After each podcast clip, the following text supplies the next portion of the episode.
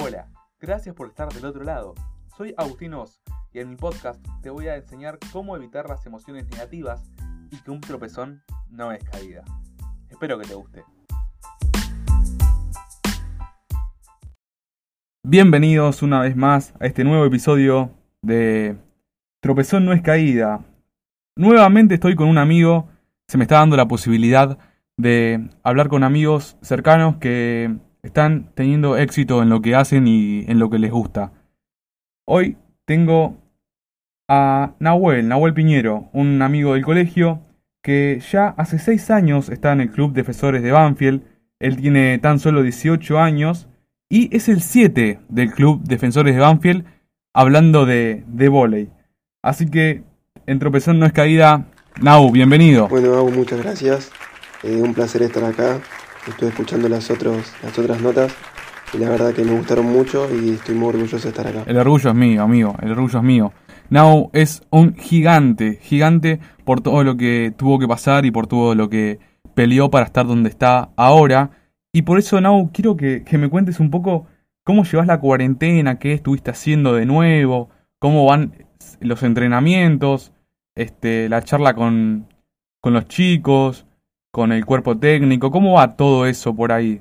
¿Qué estuviste haciendo ahora en todo este tiempo? Y la verdad que es duro y jodido porque no poder estar en el club, más que nada, viste, volei al ser un deporte en equipo, viste, eh, es muy difícil llevar todo esto en la cuarentena porque los entrenamientos son distintos, no podemos hacer nada de pelota, tiene que ser todo físico, eh, porque muy poco tenemos las posibilidades de tener un patio, entonces tiene que ser todo muy físico y hacemos reuniones por semana, usamos eh, videollamadas y entrenamos así con nuestro preparador físico y una vez por semana también hacemos charlas técnicas con los entrenadores, que son siempre entre 3 y 4 entrenadores, y hacemos esas charlas técnicas. Pero más que nada eh, los entrenamientos son físicos, porque como te digo, es muy difícil hacer entrenamientos con pelota, porque muy pocos tenemos la posibilidad de realizar ejercicio con pelota, por eso nos manejamos en espacios muy chicos y es muy difícil. Eh, los entrenamientos son muy reducidos, no son el tiempo que teníamos antes, son muchos menos. Eh, eso es la cagada, pero por suerte lo estamos llevando bastante bien dentro de todo lo malo. Claro, es, es más o menos reducido, como decías vos recién, y eso sería un poco lamentable, porque estaban acostumbrados todos a tener totalmente toda la parte de la cancha libre para poder entrenar ustedes y ahora se complica más. Es un, es un deporte que, se necesita un, espacio bastante amplio. Sí. como decías vos, muy pocos tienen ese espacio, lamentablemente. Y además de ese espacio, ¿qué otra cosa extrañás vos de, ir a entrenar al, club? Y, o sea, muchas cosas, muchas cosas porque nosotros no es que solamente eh, llegábamos, entrenábamos y nos íbamos. Mm, tipos, generalmente llegábamos 20, 30 minutos antes y a veces tomábamos mate antes de entrenar, después de entrenar capaz íbamos a algún lado los viernes, viste, salíamos a algún lado, nos juntábamos en alguna casa y eso también se extraña mucho. Se extraña mucho todo lo que tiene que ver con el equipo, eh, las juntas de equipo, las charlas en equipo, eh, caernos de risa juntos. No es, ahora que, estamos en cuarentena no podemos darnos ese lujo de estar juntos, tomar mate, que esto que lo otro. Y yo creo que eso es lo que más extraña. Falta como, Claro, falta como el acompañamiento, el grupo, el estar con el claro, otro. Claro, más que nada este deporte, porque, no sé, por ejemplo, si yo haría natación, no sería lo mismo, ¿entendés? O si haría tenis. Yo entreno en mi casa, listo, pero como yo soy parte de un equipo, eso de no estar con el equipo como que se siente al entrenar solo. Claro, sí, sí, sí, entiendo, se entiende, se entiende. ¿Y alguna cosa nueva que destaques de la cuarentena respecto al, al volei? Que, que dijiste, bueno, le puedo sacar este provecho, puedo sacar esto positivo, algún aprendizaje, si estuviste hablando con alguien nuevo, algo de eso que tengas para destacar o quizá no. Sí, a ver, eh, siempre lo que tratamos de hacer es recatar algo bueno de todo lo malo y yo creo que si bien hubo muchas cosas malas en esta cuarentena porque era un año donde nosotros podíamos aprovechar, porque como el año pasado tuvimos el ascenso de División Honor, este era un año que podíamos dar un salto de calidad muy grande pero lamentablemente no se pudo por el tema de la cuarentena, todo eso.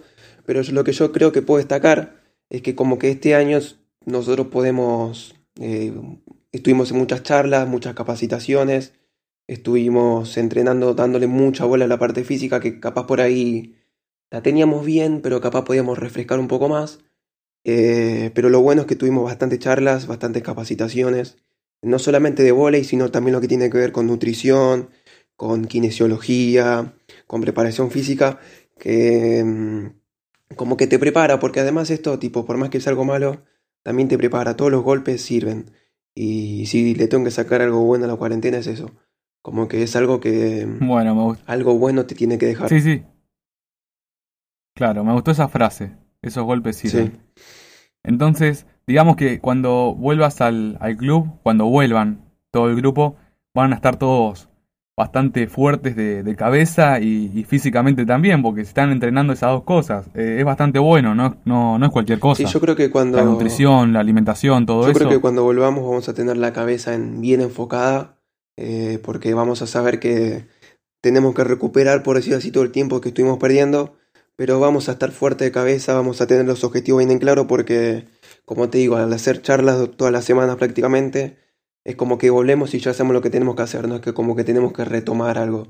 Volvemos y ya sabemos eh, para lo que estamos. Claro, claro. Qué bueno, qué bueno. Escuchame, Nau, ¿te parece si hacemos un pequeño ping-pong? Esta es la primera vez que lo hago, pero bueno, van a ser un, poquitas preguntas. Dale, me copa, me copa. Bueno, vale. ¿Qué es lo que nunca te falta en un partido? Eh, las cábalas. Las cábalas. Eh, es muy... Las cábalas, que no se dicen, ¿eh? No se dicen. No se dicen, no se dicen, pero es algo que, ni más, muchos compañeros también tenemos. Es como que siempre tengo una rutina ante el partido, que si no hago esa rutina, que hay partidos que no las hice, por más que el partido sea un partido fácil, yo digo este partido lo perdemos. Para mí las cábalas son algo muy importante. Bueno, ahí está entonces. ¿Existe tu mejor partido? ¿Existe ese partido que decís, en este la rompí, en este, o en este la rompimos, mejor dicho, ya que es un grupo, que te gustó más? Sin duda, sin duda. Yo creo que sin duda. Eh, lo puedo decir, es el partido del año pasado que salimos campeones.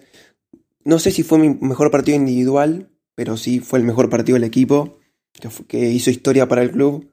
Y yo creo que eso es lo más importante, porque prefiero que se destaque el equipo a que me destaque yo. Tal cual. Por eso es un equipo. Claro. ¿Alguna frase que tengas ahí en mente que te guste eh, muchísimo? Sí, hay una frase que me gusta mucho, que la escuché el año pasado, es más, me la dijo la presidenta del club. Nosotros cuando jugamos la final para ascender era el mejor de tres partidos. Bueno, cuando ganamos el primero y después perdimos el segundo, eh, estábamos medio tristes, viste, por haber perdido ese partido. Y la presidenta me dice, no está muerto quien pelea. Y me pareció muy importante porque yo al principio no, no le tenía, no entendía mucho el sentido pero cuando ganamos el tercer partido y salimos campeones y ascendimos, eh, ahí, entendí ahí entendí lo que quería decirme. se me acercó y me dijo, viste que no está muerto quien pelea, porque nosotros ahí podríamos habernos agachado la cabeza, pero nos seguimos peleando y pudimos ganar el tercer partido. Esa frase es una frase que a mí me pareció muy importante, eh, no solamente por el vóley, sino por, por todo. Qué buena frase, eh, me parece que me la voy a anotar esa anécdota se me, se me puso la piel de gallina. no sé si te pasa algo, algo parecido. Qué lindo, qué lindo. Sí, la verdad que esos recuerdos, la verdad que te ponen la piel de gallina porque te traen muchas sensaciones lindas. Muchos recuerdos muy lindos. Obvio. ¿Algún llamado que, que desees que te llamen? O sea, agarras el celular, te llaman y decís, wow, que te gustaría, alguien que te llame. Para algo, quizá, mejor dicho. Sí, Mile, mi novia, que me diga que está en la puerta de casa. Yo creo que sería el llamado más lindo que me podrían hacer. Hace muchísimo que no la veo. La extraño un montón. Sería el llamado más lindo que me podrían hacer. Pero te lo digo sin pensarlo, sin dudarlo, amigo. Es el llamado más lindo. Sí, se, no, se notó que, no lo, dudaste ni un segundo. La verdad que, hmm. que sí. Nau, ¿algún fracaso que te marcó? ¿Algún tropezón que no fue caída, como el título de, esta segunda temporada. ¿Qué fue eso que te afectó, pero casi que dejabas, pero no? ¿Hubo, existió esa situación en tu carrera de volei? Sí, amigos, existió mucho. Es una pregunta muy buena, porque mm, es algo muy importante, porque sin, sin errores, sin caídas, no, no puedes llegar a nada, digo yo, ¿viste? Eh, cuando yo era chico, 14, 15, 16, eh, jugábamos finales, torneos, los perdíamos. Eh, la última pelota que atacaba yo, el punto para el otro equipo, perdíamos. Eso pasó muchas veces. Pero mi entrenador siempre me decía que todos esos errores a la larga van a dar su fruto. Y el año pasado, que salimos campeones del torneo por categoría, que ascendimos con el club, eh, la categoría mayor es edición de honor, eh, eso me mostró que todos los errores, todos los partidos que perdimos cuando yo era más chico, todos los torneos que perdimos la final, eh, todos esos puntos cerrados, sirvieron como para ir fortaleciéndome, para ir mejorando mi cabeza, mi juego, mi todo, y poder lograr lo que logramos el año pasado. Eh, yo creo que las derrotas son muy importantes, porque sin derrotas vos no vas a poder llegar a tener un campeonato tener logros, no solo individuales, sino colectivos. Sí. Un poco como lo que decías con tu frase. exacto, es muy importante porque es como la famosa frase de los errores aprende. Si vos no tenés errores es porque no intentaste. Claro. Tal cual. Este, ¿cuál, ¿a qué lugar te gustaría llegar en respecto al volei? ¿Querrías dar ese otro paso, ese próximo objetivo? ¿Cuál, cuál sería? O el objetivo más grande, eso como quieras vos, que lo que te gustaría responder, el objetivo más grande que tengas o el próximo objetivo. Eh, el, próximo, el próximo objetivo sería eh, seguir formando parte del plantel de División de Honor. Es un objetivo que tengo y lo tengo muy en claro y entreno para eso. Y mi gran objetivo es que con el DF podamos jugar una liga nacional, que es antes era un sueño, pero ahora es una posibilidad. Y yo creo que es un objetivo lejano, pero que se puede cumplir. Y sería algo muy hermoso. Y lejano, pero no tan lejano como antes. Claro, antes era algo como un sueño. Eh, y cuando ya los sueños pasan a ser objetivos, ya ahí pueden ser posibles. Mira vos, qué bueno. Hablando un poco de, los sueños, Now, ¿qué le dirías a las personas que recién están empezando? Como seguro que debe haber muchos chicos en el DF o en otros clubes que, que te admiren, que te vean jugar y digan, wow, mira lo que es este chabón, y que en un futuro quieran formarse y seguir así. Y capaz, ¿quién dice seguir como, como vos seguiste, seguir tus pasos? ¿Qué le dirías a esos chicos, a esas chicas que, están preparándose para el próximo paso? Seguir formándose, ir cada vez todos los días al club, entrenar. ¿Qué le dirías? Yo lo que le diría es Porque vos ya estuviste en ese lugar. Sí. Yo lo que le diría es que hay dos cosas, dos cosas muy importantes para que uno pueda cumplir sus objetivos, sus sueños. Uno es el esfuerzo, porque el esfuerzo es lo más importante. Si uno se esfuerza en hacer las cosas, las cosas llegan solas. Pero la más importante para mí es la disciplina. Uno tiene que tener disciplina no solamente para el deporte que hagan, ¿eh? Para todo, para todo tienen, en la vida tienen que tener disciplina. Y disciplina significa no llegar tarde a ningún entrenamiento, no faltar a ningún entrenamiento, que le vaya bien en el colegio también es muy importante. Eh, porque la disciplina, como digo, es importante para todo. Eh, mi entrenador, eh, que para mí es una, una persona que quiero mucho, mi primer entrenador, el Paisa, siempre me habló mucho de esto, me formó mucho con esto, con la disciplina, porque me decía que esto era lo más importante. Porque vos puedes tener talento, pero sin la disciplina, sin el esfuerzo, vos no llegas a ningún lado. Por eso, por ejemplo, yo no soy una persona alta para jugar al vóley, pero sin embargo con esfuerzo, con disciplina, eh, pude llegar lejos. Y eso es algo muy importante. Por eso siempre destaco que la disciplina, seas la persona que seas, tengas talento, no tengas talento. Hasta Lionel Messi tiene disciplina y es el mejor jugador del mundo. Así que, ¿por qué no la tenemos que tener nosotros? Eso yo creo que es lo más importante. Claro. No es la primera, no soy la primera persona que la estoy entrevistando y habla de la disciplina, de la constancia, que no, no es solamente el talento quizá, sino un poco la disciplina, el ponerse, el esfuerzo, el ponerse todos los días, proponerse todos los días seguir y seguir y seguir hasta ir logrando las cosas que uno, que uno quiere lograr. Claro, es lo que hablamos antes de lo de los tropezones no son caídas, los de los errores aprende, la constancia de seguir intentando seguir, seguir, de que en algún momento se va a dar que siempre el que busca encuentra. Claro, tal cual. Now, una pregunta un poco personal que, que me da vueltas en la cabeza. ¿Te gustaría ser entrenador en algún momento? ¿Te ves entrenando a chicos? Eh, o sea, chicos me refiero a una edad pequeña, ¿no? O capaz un poco Sí. más grande, 16, 17, 18. ¿Te gustaría eso en un futuro? En un futuro, estoy hablando de un futuro muy lejano, ¿eh? Pero me dio vuelta por la cabeza y, y te la quise preguntar. Bueno, vos sabés que la otra vez, el otro, yo hice una charla con los más chiquititos del club y uno me dijo si le gustaría que yo sea el entrenador de ellos.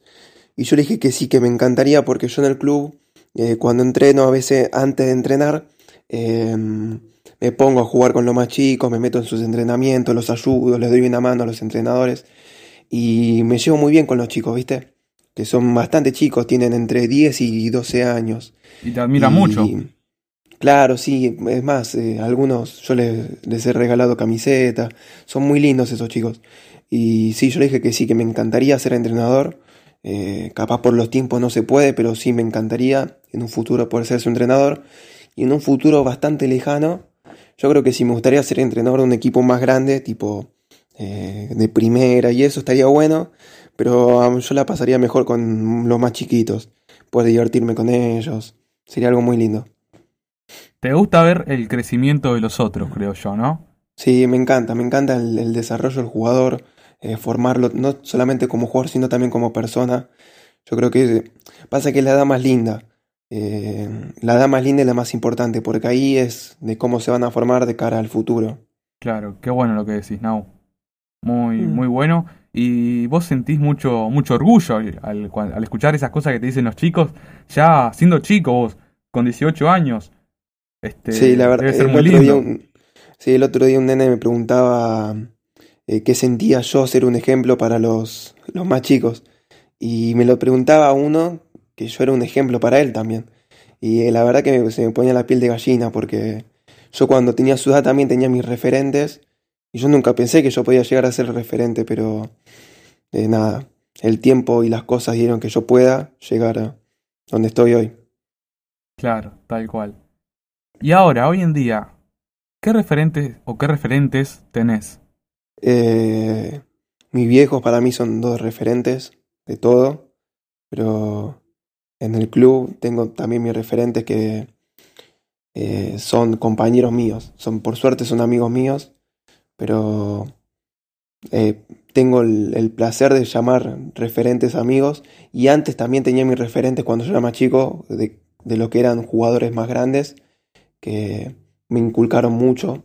Eh, yo los tomaba como ejemplo, como por ej- yo los veía y decía, estos nos faltan un entrenamiento, llegan siempre temprano, nunca pavean, están siempre haciendo las cosas que dice el entrenador.